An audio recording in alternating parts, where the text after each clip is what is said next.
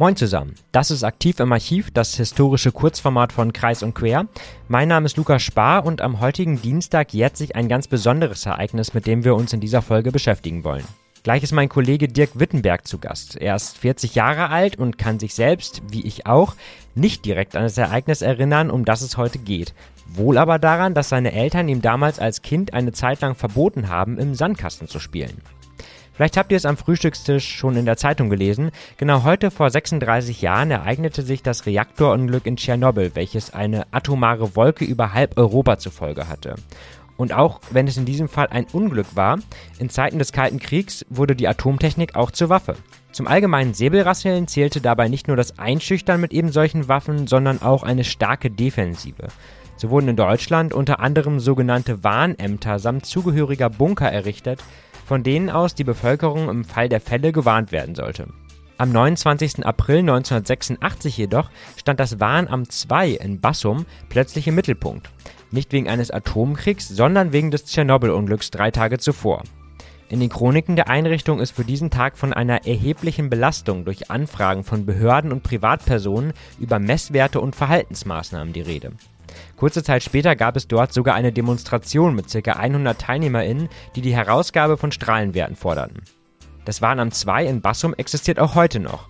Mein Kollege Dirk Wittenberg vom Newsdesk der Mediengruppe Kreiszeitung in Sieke hat sich vor wenigen Tagen mit Mirko Krumm getroffen.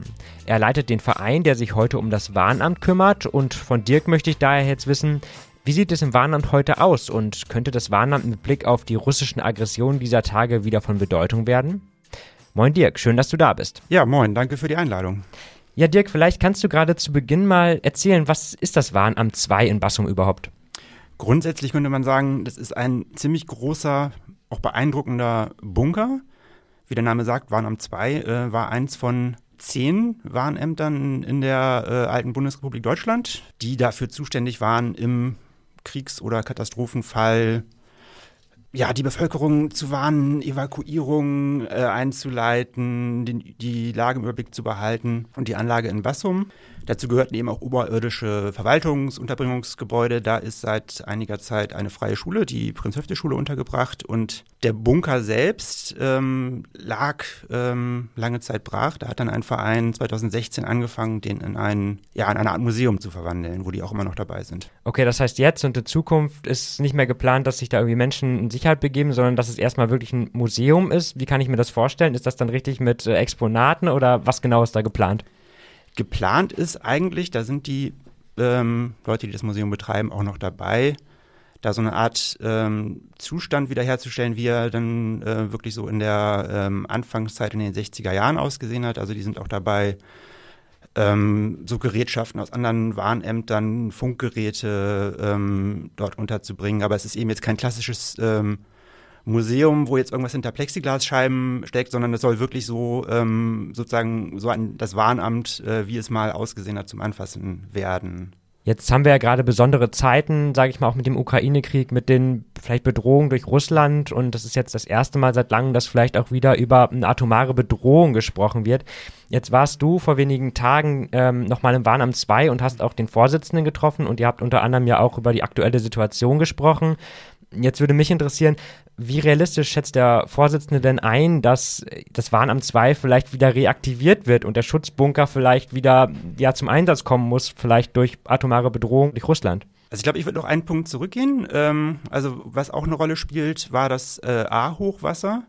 Da hatte ich äh, mit ihm vor ähm, knapp einem Jahr schon mal drüber gesprochen, wo es unter anderem darum ging, dass Sirenen dazu in der Lage sind, äh, wenn irgendwie eine Naturkatastrophe kommt, die Leute zu warnen. Also dass sowas wie Bevölkerungsschutz ähm, auch schon vor der Ukraine ähm, äh, stärker im Bewusstsein war und jetzt nochmal deutlich stärker ähm, durch das, was jetzt äh, seit Februar in der Ukraine passiert ist.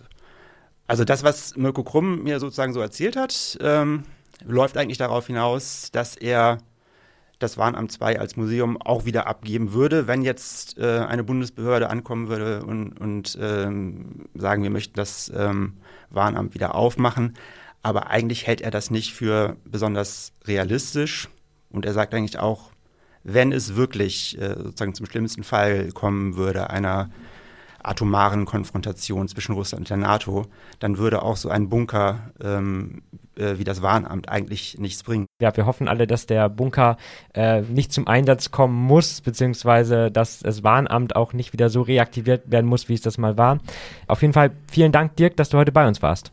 Ja, war mir eine Freude.